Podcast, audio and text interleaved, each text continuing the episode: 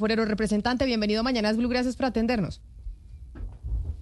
Camila, muy buenos días. Un saludo para ti, un saludo para la mesa y para toda la audiencia. Bueno, usted ha venido haciendo denuncias varias sobre este tema de las vacunas y sobre lo que viene pasando en el sistema de salud. Casi que usted se ha especializado en el sistema de salud y en la reforma que quiere presentar el presidente y su ministro Guillermo Alfonso Jaramillo. ¿Qué fue lo que pasó con las vacunas de Sinovac? Sí, efectivamente, como lo estaban señalando ahorita, en este caso, a diferencia de lo que pasó con el millón ochenta mil vacunas pediátricas de Moderna, pues en teoría todavía no se han perdido del todo.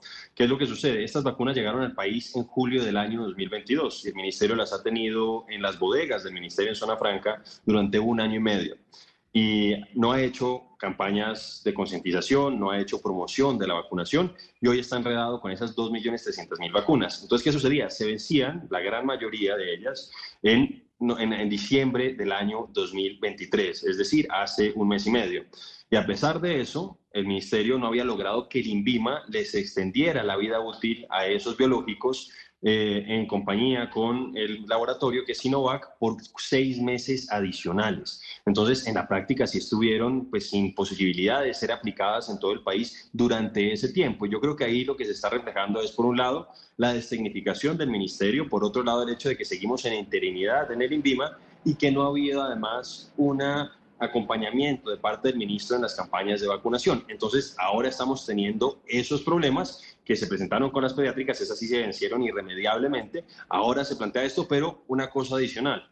Las asociaciones científicas están planteando que esas vacunas que podríamos decir que son de primera generación, cuya base es el virus inicial, la cepa ancestral, pues no tienen tanta efectividad como otras. Y por eso yo le pregunto al ministro qué es lo que va a hacer, porque están pendientes de llegar al país en un contrato que viene del gobierno anterior, 1.800.000 vacunas modernas de última generación monovalentes, y pues pareciera que por cuenta de que no hicieron la utilización oportuna de esta Sinovac están retrasando la llegada de esas otras vacunas monovalentes que tienen una muchísima mayor efectividad contra las nuevas cepas. Pero representante, entonces para quedar claros, ¿las vacunas que en teoría estuvieron vencidas hoy por hoy ya tienen la autorización del INVIMA?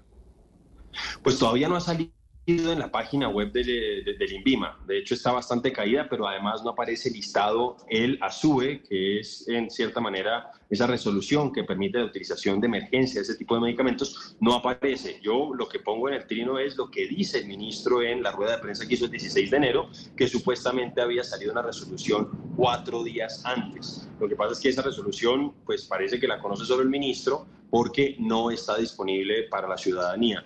De hecho, pues he consultado con algunas secretarías y me dicen que supuestamente les hablaron de la posibilidad de la extensión, pero hasta donde sé no les han compartido esa resolución en firme. Entonces, obviamente eso pues genera dudas y suspicacias, pero una cosa que es importante, yo por eso planteo el tema de las vacunas monovalentes.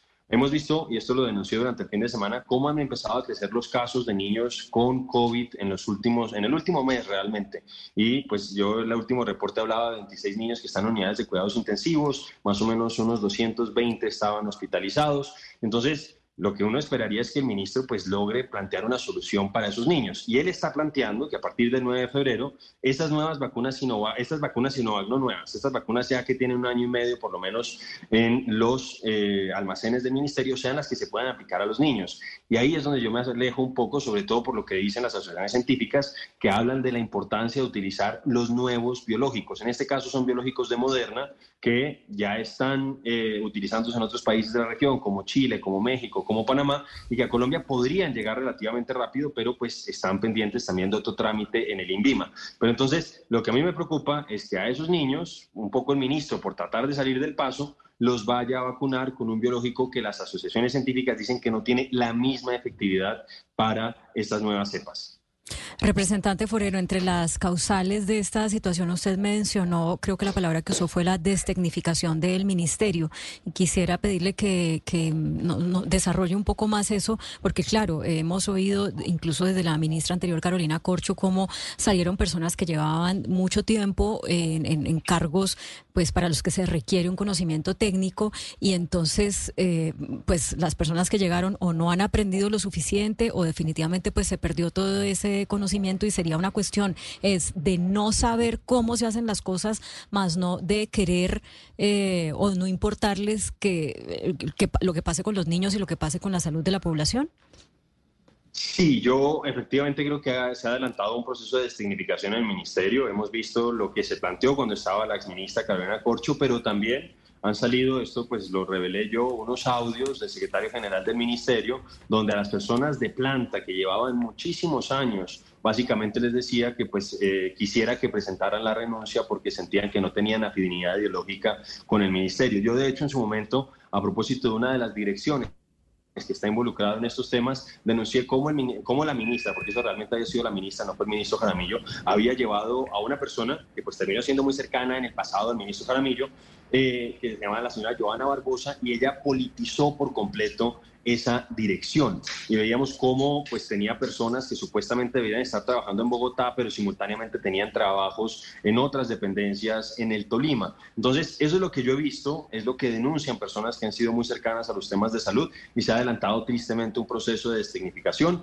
personas que habían estado en distintos gobiernos, sin importar si había sido Uribe, Santos, Duque, etcétera, etcétera, y que se habían, habían estado allá precisamente por los conocimientos técnicos que tenían, pues tristemente han terminado saliendo. Y una cosa también, aquí no sé, en el caso de Sinovac, pues yo lo decía, el ministro pues ha manifestado una preferencia por ese tipo de vacunas, pero a veces uno también le queda la duda si lo que pasó, por ejemplo, con las vacunas pediátricas tenía que ver con el sesgo que tenía el propio ministro a propósito de ese tipo de biológicos.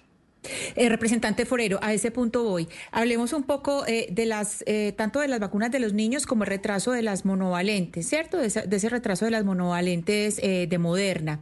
Esta, esta tardanza de la que usted habla tiene que ver, pues esta, esta, todo lo que pasó con esa, pues con la llegada de esas vacunas tiene que ver con la tardanza en un titular, director titular del INVIMA y usted cree que qué intereses son los que están mediando ahí o si lo que ha habido es negligencia o desconocimiento de cómo se manejan las cosas en la institución? Yo creo que hay una mezcla de ambas. Yo creo que hay negligencia, pero también hay un sesgo político de parte antes de la ministra y ahora del ministro Jaramillo. Yo voy a ponerlo con una ilustración que es del caso de otras vacunas que no hemos hablado en este caso, que ya llegaron al país, pero que también llegaron tardíamente.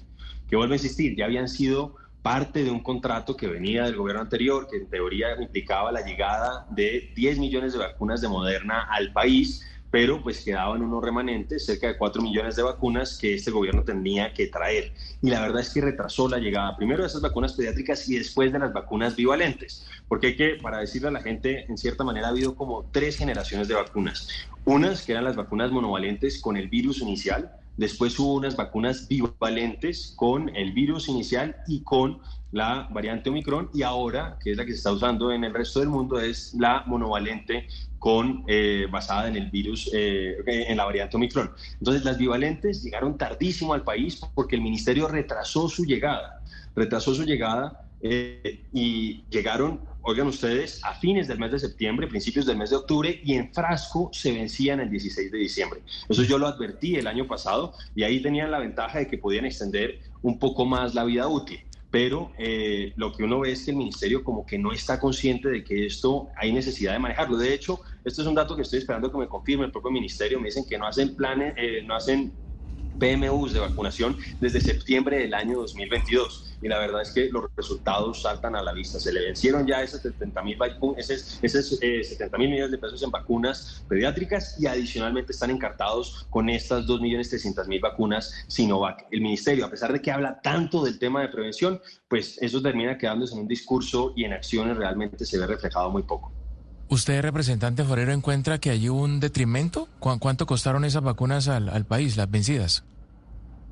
Las que ya se vencieron definitivamente, que son las pediátricas, le costaron al país 70 mil millones de pesos. Son más o menos un millón ochenta mil vacunas. Cada vacuna, según respuesta de la Unidad Nacional de Gestión del Riesgo, implicaba un costo unitario de 16.75 dólares y pues ellos habían traído 1.200.000, ellos me responden que aplicaron 120.000, se vencen 1.080.000, esos son 18 millones de dólares y pues haciendo la conversión a pesos son 70.000 millones de pesos los que se perdieron. Una cosa además que también quiero aprovechar esos micrófonos, hablaron con secretarios de salud departamentales del periodo pasado, me decían que incluso les mandaban las vacunas descongeladas. Entonces, eso es más problemático todavía porque la duración o la fecha de, de caducidad, por decirlo así, en teoría es cuando están congeladas. Si se descongelan esas vacunas, solamente los entes territoriales en este caso tienen 30 días para poder poner esas vacunas. Y tristemente, creo que salvo en el caso de Bogotá, en el resto del país eso se presentó y obviamente acortaba la posibilidad de que ellos pudieran aplicarlas oportunamente. Entonces, yo sí siento que ha habido negligencia, siento además que se está reflejando la significación del ministerio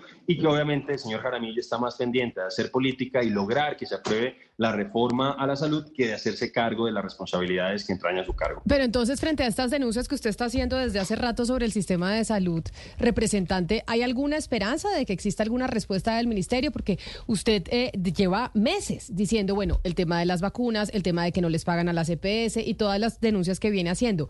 ¿Han tenido algún eco dentro del ministerio? ¿Algún cambio realmente que haya hecho el ministro Jaramillo frente a estas preocupantes cosas que usted está mostrando a la opinión pública? Pues yo decir que cuando llegó el ministro Jaramillo, él fue el que tomó la decisión de, por ejemplo, sacar a la señora Joana Barbosa, que estaba en ese momento en la dirección eh, de promoción y prevención. Eh, sin embargo, después, debo decirlo, pues yo tenía unas esperanzas, el señor Jaramillo tenía mayor experiencia administrativa que la señora Corcho, se supone que tenía un mayor bagaje político, pero lo que hemos visto en sus declaraciones es que lamentablemente es igual o más radical que la exministra Corcho. Entonces yo no tengo muchas esperanzas, pero obviamente tengo que seguir haciendo las denuncias. Hago el tema de la denuncia de las monovalentes de última generación para que el gobierno ojalá las traiga cuanto antes porque pueden salvar muchas vidas. Eh, y a veces he sentido que si uno no hace las denuncias, el gobierno se demora. Por ejemplo, yo estuve haciendo la denuncia de las bivalentes que se demoraban en llegar el año pasado. Finalmente llegaron con mucha tardanza, pero porque yo advertía también que si no llegaban era posible que las tuviéramos que pagar a pesar de que no las hubiéramos recibido porque había un contrato que estaba firmado. Entonces, no soy muy optimista, debo confesarlo, Camila, pero obviamente creo que a veces este ejercicio de denuncia, este ejercicio de presión social que uno hace a través también de los medios de comunicación y las redes sociales, pues sirve para que el ministerio se pellizque. Representante Andrés Forero, mil gracias por habernos atendido el día de hoy y por, haber, por hacer seguimiento a esta situación en el sector de salud de nuestro país. Feliz resto de día para usted. A ustedes muchas gracias, Camila. Un saludo para todos.